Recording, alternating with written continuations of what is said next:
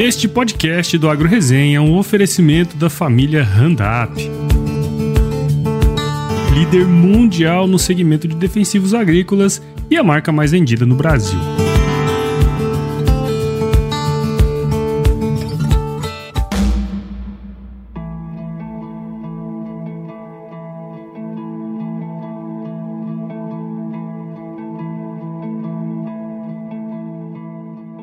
E aí, pessoal, tudo bem? Seja bem-vindo, seja bem-vindo aqui a esse episódio especial, que é uma parceria que nós estamos fazendo aqui com a família Randap, olha só, super legal. E nesse episódio aqui, que é único, nós vamos conversar sobre como fazer um bom manejo das lavouras aí. E para falar com a gente sobre isso, eu tô aqui com o Felipe Stefaroli, que já teve com a gente aqui no episódio do Manejo Pro. E ele é engenheiro agrônomo pela Universidade Estadual Paulista Júlio de Mesquita Filho, Unesp, e possui MBA em Gestão Estratégica do Agronegócio pela Fundação Getúlio Vargas. Felipe, você já é de casa, né, cara? Muito obrigado por estar aqui com a gente e seja bem-vindo ao Agro Resenha Podcast. Obrigado, Paulo. Mais uma vez aí a gente podendo conversar, né? Um, um alô aí pro público, para você e vamos nessa. É isso aí, cara. Muito legal você estar aqui com a gente de novo, né? Ainda mais nesse episódio especial aqui. Bom, como falei, né, você já teve aqui com a gente antes, mas para quem não ouviu aí o nosso terceiro episódio lá do Manejo Pro, conta um pouquinho da sua história aí pra gente, pro pessoal se ambientar aí. Eu sou formado, né, na Unesp, em Jabuticabal, fazem 10 anos eu me formei, nem parece, parece que foi ontem. Passa rápido, né, rapaz? Passa rápido demais, nossa. E nesses 10 anos, então, eu trabalho, né, desde o estágio, depois contratado pela Monsanto, agora Bayer, né? Uhum. E nesse meio tempo também pude ter a oportunidade de fazer um MBA, a gestão estratégica do agronegócio, é, fiz vários cursos de especialização também. Então, durante esse período aí, trabalhei muito com sementes, trabalhei com químicos, uhum. com plantas daninhas aí nesses últimos anos, né? E hoje ah, sou responsável aí pela área de geração de dados, de manejo de plantas daninhas e por todos os herbicidas da Bayer aí na, no Brasil, no México, esses países aí da América Central também. Legal, legal. É uma puta oportunidade de conhecer outros lugares também, né, Felipe? Sem e outros dúvida. tipos de produção e tudo mais, né? Você caminha por todos os tipos, até porque, né, todos os herbicidas aí é, acabam tendo é, várias culturas que você pode utilizar, né? Sem dúvida. E assim, cada lugar é uma história, né? É. então é sempre legal a gente poder aprender diariamente, né? Então eu tô sempre aprendendo, é uma coisa impressionante. As ah, oportunidades ah, que aparecem aí, a gente sempre aproveita para aprender muito. É isso aí, muito bem. Então, Felipe, acho que pra gente começar aqui esse, essa prosa aqui, nossa, ao longo da safra aí são vários os momentos que a gente precisa ficar ali atento, fazer o, o manejo da lavoura utilizando herbicida, né? Eu acho que seria legal aqui pra turma que tá escutando a gente, se você pudesse dar um panorama aí das principais etapas que a gente utiliza aí os herbicidas da, da família Roundup. É importante, Paulo, a gente sempre pensar que assim, a gente vive num, num país continental. Uhum. Então a gente tem aí diferentes situações de manejo do agricultor, né? Uhum. Então a gente tem as áreas do sul do país, onde normalmente o agricultor ele escolhe qual a cultura que ele vai colocar ali no verão. É. Então ele opta ou por milho ou por soja. Subindo um pouco no, no país, ali, indo para as áreas é, que a gente chama de transição ali, né? É, norte do Paraná, sul de São Paulo, subindo um pouquinho, é, Mato Grosso do Sul, Mato Grosso. Então ali aí o agricultor já tem, pelas questões climáticas, né, a possibilidade uhum. de fazer duas safras por ano. Então é sempre importante a gente pensar no país, né? E quando a gente fala de manejo de plantas daninhas, nessas diferentes situações ambientais. É. Então os momentos eles são muito variados de acordo com essas situações. Então, é, se a gente pega o exemplo do sul do Brasil, nós vamos ter ali as, as oportunidades de controle de plantas daninhas no verão, né? Normalmente em soja ou em milho. Uhum. Depois você tem o momento do pós-colheita, que é um momento bastante importante, né? É, dessa cultura de verão. Aí vem o plantio das culturas de inverno, né? Ah, uhum. Então, aveia, trigo, cevada, né? Então, em todo momento, tanto no verão quanto no inverno, você vem é, controlando essas plantas daninhas. A, a diferença é que para o sul do país você tem a oportunidade no verão. Né? Uhum. O, o ele pode ser aplicado ali sobre a cultura de verão, na dessecação, e na cultura de inverno, normalmente sobre a cultura, você não tem aplicação de glifosato. Sim. Você vai ter, provavelmente, ali numa situação só de dessecação pré-plantio dessa cultura. Quando a gente vai para o norte, onde a gente tem a possibilidade de safrinha de milho, safrinha de algodão, todas tolerantes aí ao glifosato, uhum. aí a janela né, se estende um pouco mais de utilização desse tipo de herbicida. Né? Então você pode utilizar tanto no verão quanto na safrinha, dependendo, obviamente, da tolerância desses materiais ao herbicida, mas normalmente a janela de aplicação ela se torna um pouco maior e os cuidados aí com as daninhas também. Uhum. Então é, é, sempre legal a gente ter em mente essa que, que o país é grande, é. o país é um país continental e são várias situações aí diferentes, vai depender aí de cada de cada local. É, e é interessante você falar isso, né? Porque assim, tem plantas que são resistentes, né, ao, ao, ao glifosato, outras que não, e então, é, tá sempre de olho nesse manejo é super importante, né? Até porque você não pode perder o timing né, numa cultura que não é que não é resistente, né? Exatamente. Quando a gente tem uma situação de, de resistência de planta daninha, aí assim é, muda bastante o panorama, né? Uhum. E, e obviamente que os sistemas de manejo com herbicidas, quando a gente fala de manejo químico, lembrando que a gente tem outros tipos de manejo, claro, né? Como claro. o manejo cultural, o manejo de, né, com, com cobertura vegetal, existem outros tipos, mas quando a gente fala do manejo químico, ele é bastante dependente hoje em dia, né? Da questão da tolerância das culturas de interesse uhum. aos herbicidas, né? Uhum. Então, citando o exemplo da soja, a soja intacta, ela é, ela é tolerante ao glifosato, né? Uhum. As próximas gerações aí de soja, a gente vai ter soja que são tolerantes ao dicamba, né? Ao oxínico, soja uhum. tolerantes ao 2,4-D. Então, assim, o sistema ele está sempre em mudança, né? Então, é sempre a gente tá, é importante a gente estar tá muito atualizado quanto a essas mudanças que estão acontecendo, né? E saber usar de forma estratégica, né? Isso que é tão importante. E por isso que é sempre bom a gente passar informação para a turma, né? Sem dúvida nenhuma, Paulo. Pegando os períodos mesmo, né, de, de aplicação, quando a gente pensa de aplicação de manejo, né, de uma forma geral, quando a gente pega o período anterior aí, a, semea, da, a semeadura, né? Quais são as principais ações de manejo, assim, que a gente precisa tomar. Aquelas principais que a gente precisa tomar cuidado mesmo, Felipe? É, legal, Paulo. Assim, é uma coisa que não muda e não vai mudar no futuro é a necessidade do agricultor plantar cultura no limpo. Uhum. Quando a gente fala o plantio no limpo, o que, que significa, né? Que eu vou colocar minha máquina ali para plantar e eu vou ter uma área ou livre de plantas daninhas, uhum. ou com aquela cobertura vegetal que veio do inverno, né? Ou com a própria planta daninha já seca, uhum. né? Ou seja, morta na área. De maneira alguma eu devo iniciar o plantio ou recomendar o início de um plantio de uma lavoura de interesse se essa lavoura tiver planta daninha. Uhum. Então, uh, você tem que cuidar e manejar essas plantas daninhas de maneira antecipada, né? Porque uh, no momento em que você faz a aplicação de um sistema de controle, seja ele via herbicida, via controle cultural ou mecânico, você inicia esse processo e a planta daninha leva um tempo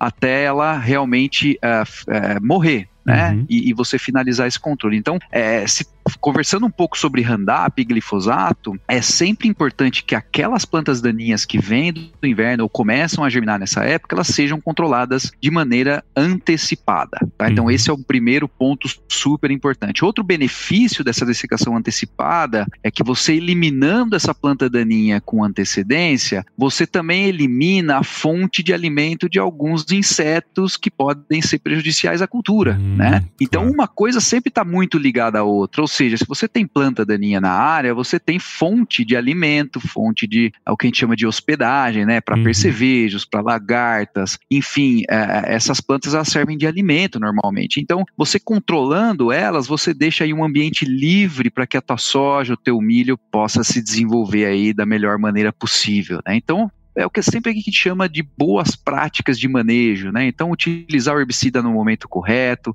com antecedência, controlar todas essas plantas daninhas. Dessa maneira, você vai estar ajudando direta e indiretamente o desenvolvimento inicial da sua lavoura. E é interessante você falar, né? Porque assim, tem várias maneiras de você fazer isso, né? Você falou, tem a parte é, do controle químico, controle físico, até manejo cultural, né? A gente vê muito pessoal aqui em Mato Grosso, por exemplo, é, fazendo uh, culturas de cobertura, né? Que você desseca antes e fica toda aquela questão. Então, acho que uma coisa assim que você sempre, tanto no outro como nesse episódio, né? Você sempre fala assim, tudo depende de como tá a área, né, cara? Não tem uma receita de bolo, né, Felipe? Esse fato ele é muito importante, tá, Paulo? Inclusive na própria decisão do método de manejo. Uhum. Ou seja, se eu tenho uh, plantas resistentes ao glifosato na minha área, ou resistentes a qualquer outro tipo de mecanismo de ação, né? Normalmente as pessoas costumam falar, olha, resistência como um, geral, né? Mas uhum. a resistência ela vai depender. Resistência a quê? Ou seja, qual é a minha decisão de, de, de, controle nessa área? Se eu tenho uma planta resistente ao glifosato, eu tenho que usar uh, herbicidas alternativos. Se eu tenho resistência a um outro mecanismo de ação, enfim, eu tenho que tomar uma decisão assertiva para que eu possa controlar, né? E vai depender muito, obviamente, da situação. Uhum. Se eu tenho essa resistência, eu uso um método. Se eu tenho uma cultura de cobertura que vem do inverno, né? Que nem você citou aí, Sim. o caso de, de repente, nos cerrados aí, uma braquiária, né? É. Vindo naquele inverno. Então, é uma boa escolha do agricultor, diga-se de, de passagem aí, né? Uhum. É, ele cobriu o solo com, com, algumas plantas aí durante esse período em que ele não tem uma cultura de interesse, é, mas é um outro método de controle que você vai ter que fazer nessa área para que essa braquiária, no momento do seu plantio da soja ou do milho, ela esteja bem seca, né? Isso Facilita aí. a operação de plantio, né? Você elimina hospedeiro de, de pragas, de doenças, então assim vai depender de cada área realmente. É, exatamente, né? Ter essa prática bem feita aí antes da semeadura, nossa, é, melhora demais tanto o desempenho das máquinas ali em cima, né? A emergência, tudo, né?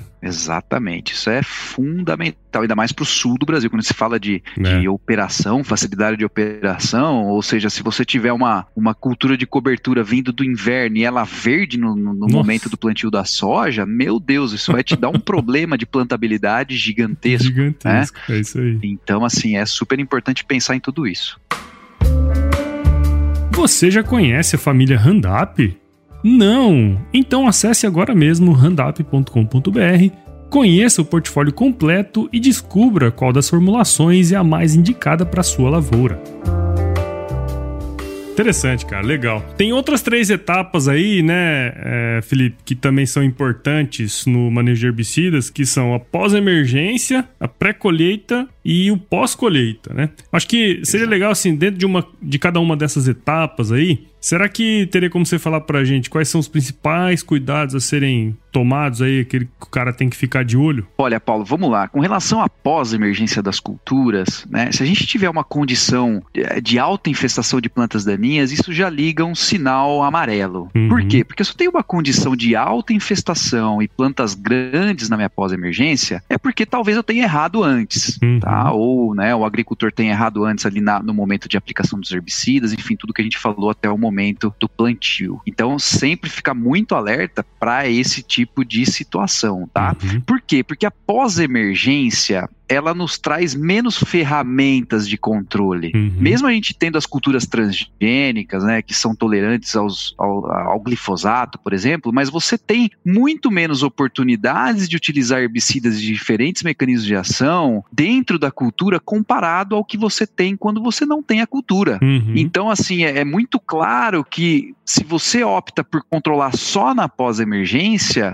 você já está perdendo ferramenta e você já está perdendo produtividade. Por quê? Porque se você tem a planta daninha ali dentro de uma uhum. maneira descontrolada, você já está perdendo produtividade por mato competição. Sem dúvida. Então, assim, a pós-emergência é um momento de aplicar os produtos, mas de aplicar produtos sobre planta pequenininha, sobre baixa infestação. Por quê? Porque eu fiz todos os cuidados anteriores. Então, uhum. dessequei com antecedência, vim no momento do plantio, coloquei um herbicida pré-emergente, uhum. né, que é muito uhum. importante como uma boa prática. E aí, na minha pós-emergência, ou seja, 30 dias, 35 dias depois que, que germinou essa soja, eu olho aquela área, vejo quais plantas tem e controlo de maneira tranquila com a ferramenta, com o próprio Handap, por exemplo. Uhum. Então é sempre importante pensar dessa maneira. Se eu tenho muita planta lá dentro, alerta, cuidado, previna antes né, uhum. né, da entrada na pós-emergência, porque ali eu tenho realmente menos ferramentas, né? E, e, assim, antes da, gente partir pro próximo, acho que é legal, né? A planta em pós-emergência é como se fosse uma criancinha, né, cara? Você não pode ficar ali fazendo muita estripulia, né? Tem que tomar cuidado Exatamente. antes, ter todo todo um ambiente bacana para ela vir com saúde, né? Exatamente. Você tem que sempre pensar que você tem a tua cultura de interesse ali. Claro. Né? Ou é, seja, você está aplicando sobre a cultura herbicida, você está aplicando um produto que mata a planta.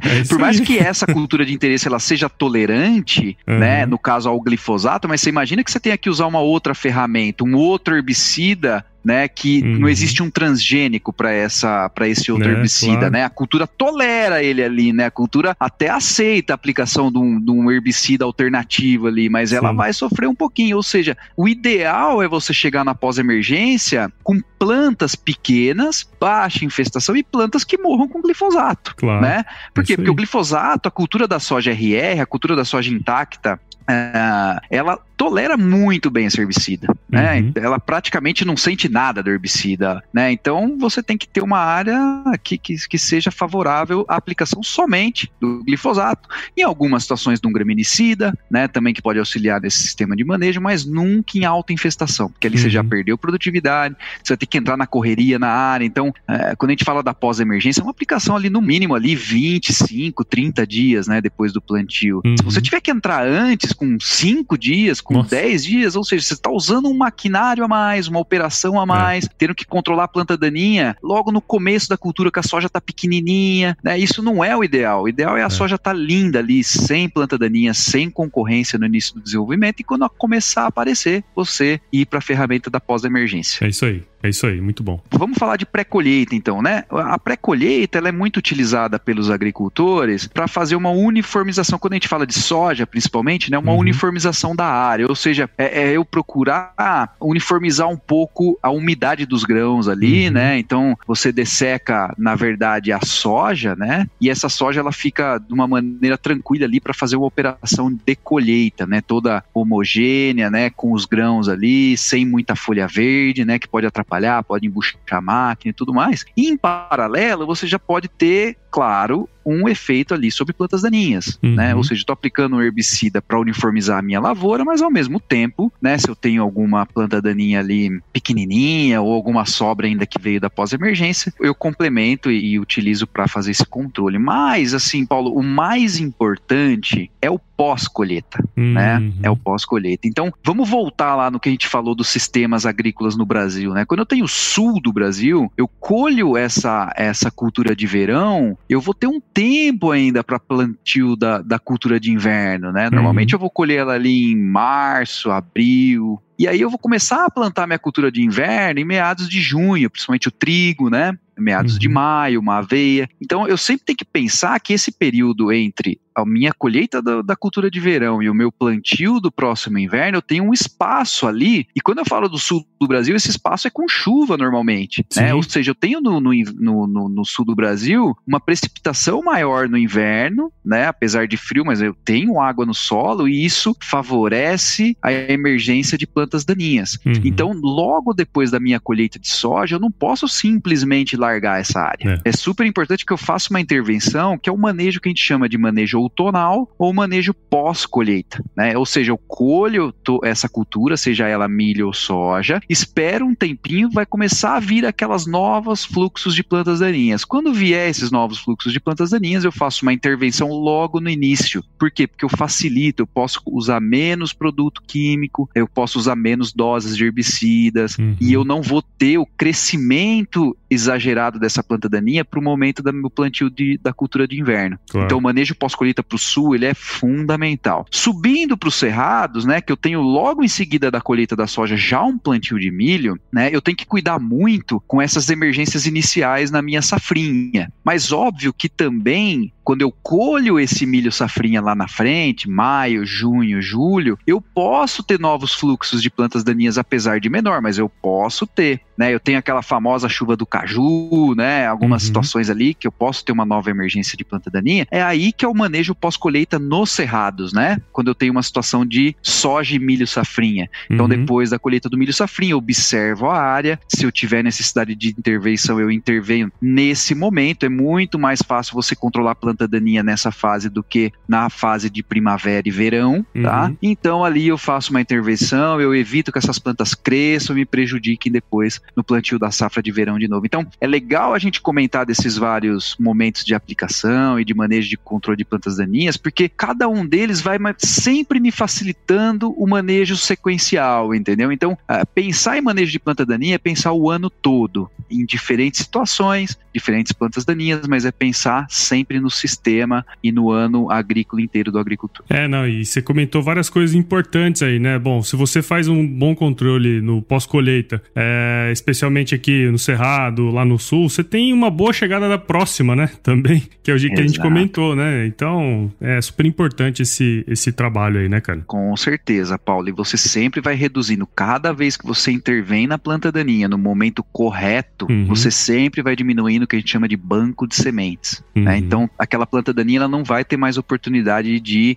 se desenvolver, de fazer os cruzamentos e liberar mais sementes para o teu solo, né? Se você intervém no momento correto, você cada vez menos vai ter problema de planta daninha na sua área e você cada vez mais vai ter um, um, um manejo e um custo operacional muito menor para controlar. Tá? Então, assim, aquela ideia de, ah, deixa, deixa acontecer aí, a gente vem com herbicida depois e aplica sobre planta tá grande, sementeando. Cara, isso é a pior estratégia possível. A gente Nossa. tem que sempre pensar na estratégia de redução de banco de sementes, sempre isso controlar aí. no momento certo. É, não pode deixar acontecer naturalmente, né? Como diria o pagode. Exatamente. tem que sempre ficar bastante atento e pegar ela ali no momento correto. É isso aí. Você sabia que comprando os produtos da família Handup você pontua no programa Impulso Buyer? Então acesse já impulsobuyer.com.br e veja como conquistar experiências exclusivas.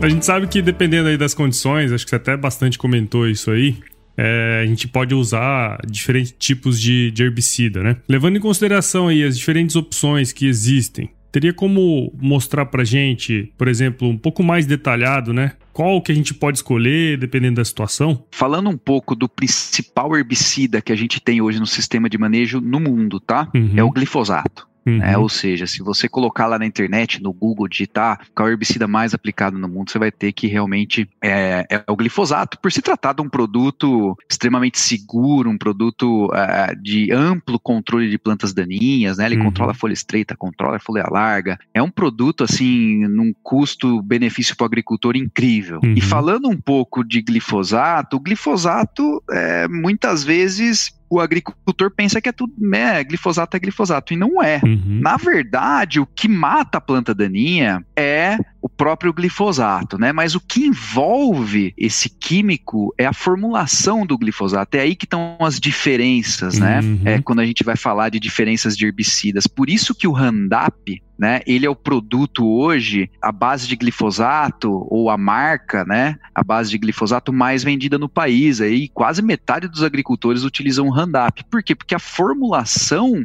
do produto, ela é extremamente importante. Uhum. Quando eu falo do, do, glifosato em si, do produto final, a gente sempre tem uma combinação ali, né, do, do equivalente ácido, que é o que mata a planta daninha, do sal e uhum. do surfactante. São três componentes importantíssimos numa formulação. Sim. E as formulações à base de, né, que são as formulações de Roundup, elas têm esses três componentes bastante puros, né? Componentes de extrema qualidade, todos produzidos, né? É, de forma verticalizada, enfim, dentro, né? A própria empresa produz esses componentes, né? Uhum. E o, a família Randap é o único hoje produto no país que tem realmente em cada um deles um diferencial diferente. Legal. Por exemplo, quando a gente observa a, as formulações de Randap no mercado, a gente tem o Randap WG, a gente tem o Randap Ultra, a gente tem o Randap Transorb R e a gente tem o Roundup Original Mais. Uhum. Então, são quatro formulações, essas quatro formulações são muito diferentes uma das outras, uhum. tô dizendo das principais, tá? É, elas são bastante diferentes uma das outras e cada uma ela vai ter um diferencial para algum momento específico de controle. Legal. Então, assim, é, é legal a gente falar isso, Paulo, porque muitas vezes o agricultor fala, ah, eu vou é, pega, compra qualquer glifosato, mas na verdade é o principal produto da lavoura dele. Uhum. Ele não pode errar nesse momento, né? Ele tem que usar um produto de qualidade, né, nesse momento. Então, é super importante sempre analisar por essa perspectiva. E, e uma coisa que é interessante também te lembrar, né? Cada formulação ela tem um registro para uma determinada cultura. Né? Cada herbicida tem um registro para determinada cultura, né? Exatamente, Paulo. Então é sempre importante, né, para qualquer produto químico. Tá, uhum. eu tô uhum. falando aqui agora, né, nesse tópico aqui de Roundup, mas para qualquer produto químico é sempre muito importante analisar qual é a cultura que eu vou aplicar esse produto, é, né? E se essa cultura ela tá presente na bula. Por que que eu falo isso, né? Muitas vezes até fala, ah, mas glifosato, pô, uma soja RR aceita qualquer glifosato. Não, realmente, você pode ter aplicação é, da maioria dos glifosatos aí sem problema nenhum sobre a cultura da soja, mas se você não se atenta à bula e não observa os registros que estão de culturas dentro dessa bula, uhum. você pode ficar descoberto de repente com relação a algum problema de performance do produto, Exato. né? Algum problema que ele não talvez não tenha funcionado em alguma planta planta, ou enfim, ou uma fitotoxicidade na própria cultura. Então é sempre importante para qualquer produto químico que eu vou utilizar é qual é o momento que eu vou utilizar. Tem cultura ou não tem? Se tem cultura, qual é a cultura? Uhum. Né? Esse produto está registrado? Então, se tiver registrado, ok, tenho tranquilidade, porque a empresa, né, fornecedora desse produto, vai me ajudar é, se caso eu, precisar de algum suporte, alguma coisa. Agora, se eu não respeitar isso, com é certeza né? eu vou estar totalmente descoberto. Exatamente, né? Então, como o Randap tem algumas formulações, né, diferentes, é sempre importante. Olha, eu tô indo para qual cultura? Nessa cultura. Então, deixa eu ver se, se essa formulação que eu, tô, que eu quero colocar aqui dentro dessa cultura, ela, ela tem registro. Então, esse é o primeiro ponto, né, Paulo? Legal. E aí, assim, às vezes, né, você pode até me perguntar, Felipe, e aí, né, qual que é a diferença dessas formulações, né, de Randap? Por que que Randap tem, né, diferentes Vários formulações, tipos, né? né? Exato. Então, assim, é interessante, né? Porque justamente cada formulação de Roundup eu tenho características diferentes. Uhum. Então, por exemplo, se o agricultor hoje ele, ele tem um na fazenda dele um sistema operacional que é bastante apertado, né? Então, pô, eu tenho que fazer aplicação agora, daqui dois dias eu tenho que fazer outra aplicação, eu tenho problema de armazenamento na minha fazenda, então, puxa vida, chega um monte de produto, não tem nem onde colocar direito esses produtos, né? O que, que eu faço, né? Já que o glifosato é utilizado em vários momentos, como a gente já falou, né? Sim. Então aí a, a, a Bayer traz o Roundup WG, que é um produto concentrado, ou seja, é o produto mais concentrado do mercado, tá? Uhum. Ele tem uma concentração de 720 gramas de equivalente ácido e ele é um produto sólido, né? Ele é um Sim. produto WG. Então, ele tem uma embalagem super pequena, uma embalagem que não precisa de tríplice lavagem, ele é uma embalagem fácil de armazenar, fácil de levar para o campo e por ser concentrada, você compra pouco produto e aplica em muita área, né? uhum. Então, essa é uma vantagem bastante interessante do Roundup WG. Por exemplo, eu tenho uma área que a operação é mais tranquila, mas mesmo assim, eu tenho uma situação ali de plantas daninhas e, e quero trabalhar numa formulação é, é, que, que, me traga confiança e ao mesmo tempo ela, ela, seja uma formulação também com uma concentração interessante, não seja das menores concentrações. Então eu tenho a possibilidade, e eu gosto de trabalhar com uma formulação líquida, por exemplo, uhum. eu tenho a possibilidade de utilizar um Roundup original mais.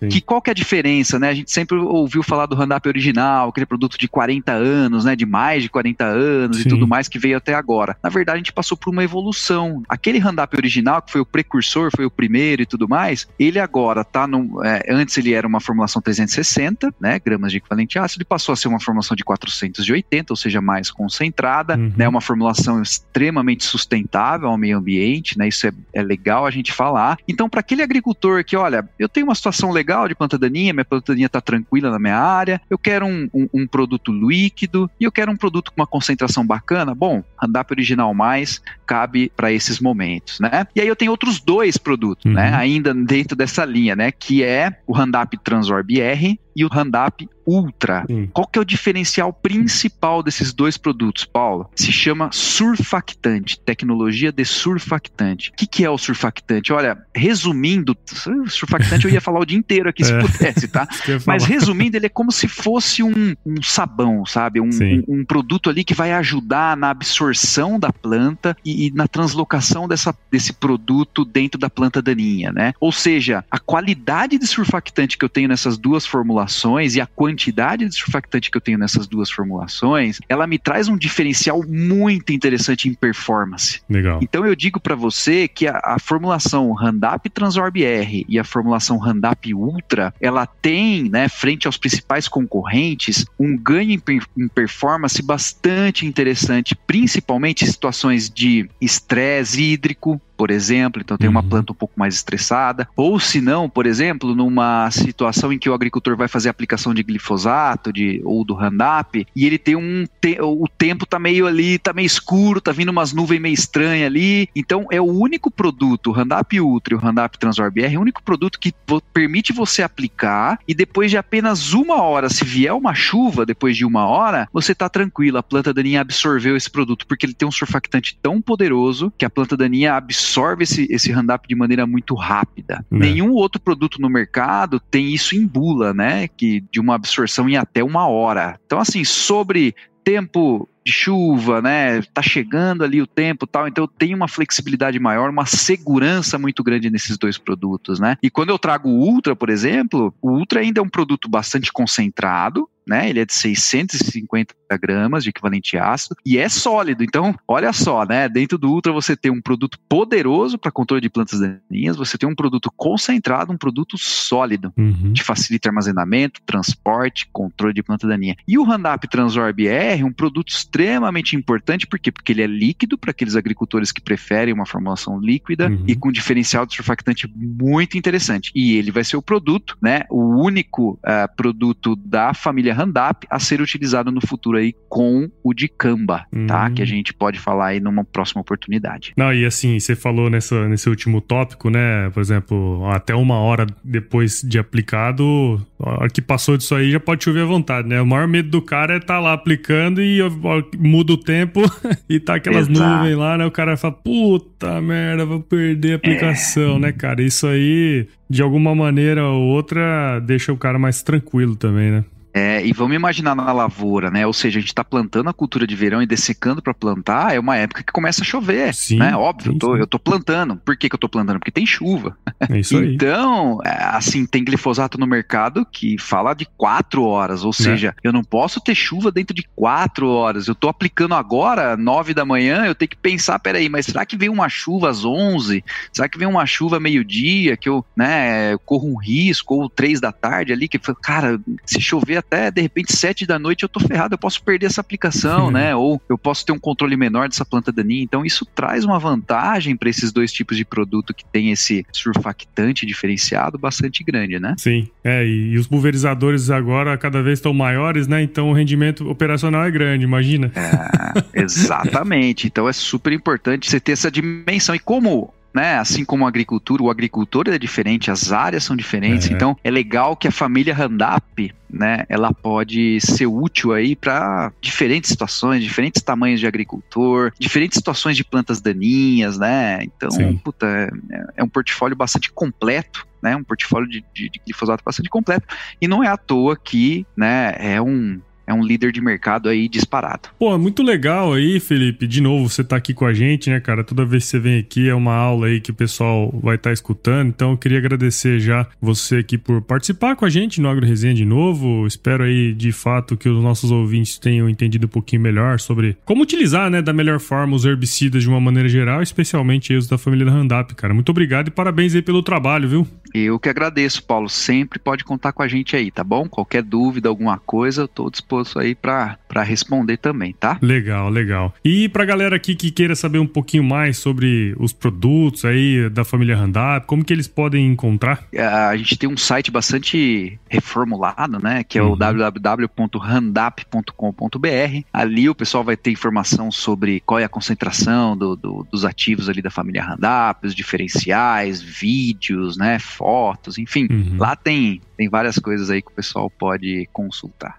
bom? É isso aí, cara. E acho que é sempre importante lembrar também, né, que o uso do glifosato ele é exclusivamente agrícola e é sempre importante consultar um engenheiro agrônomo e a venda só acontece sob receituário agronômico, né? Não precisa chover no molhado, mas é importante, né?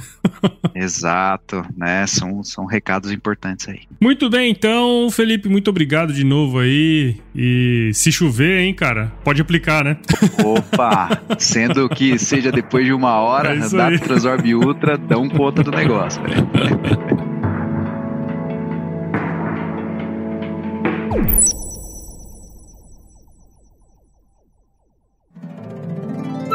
Mais um produto com a edição Senhor A.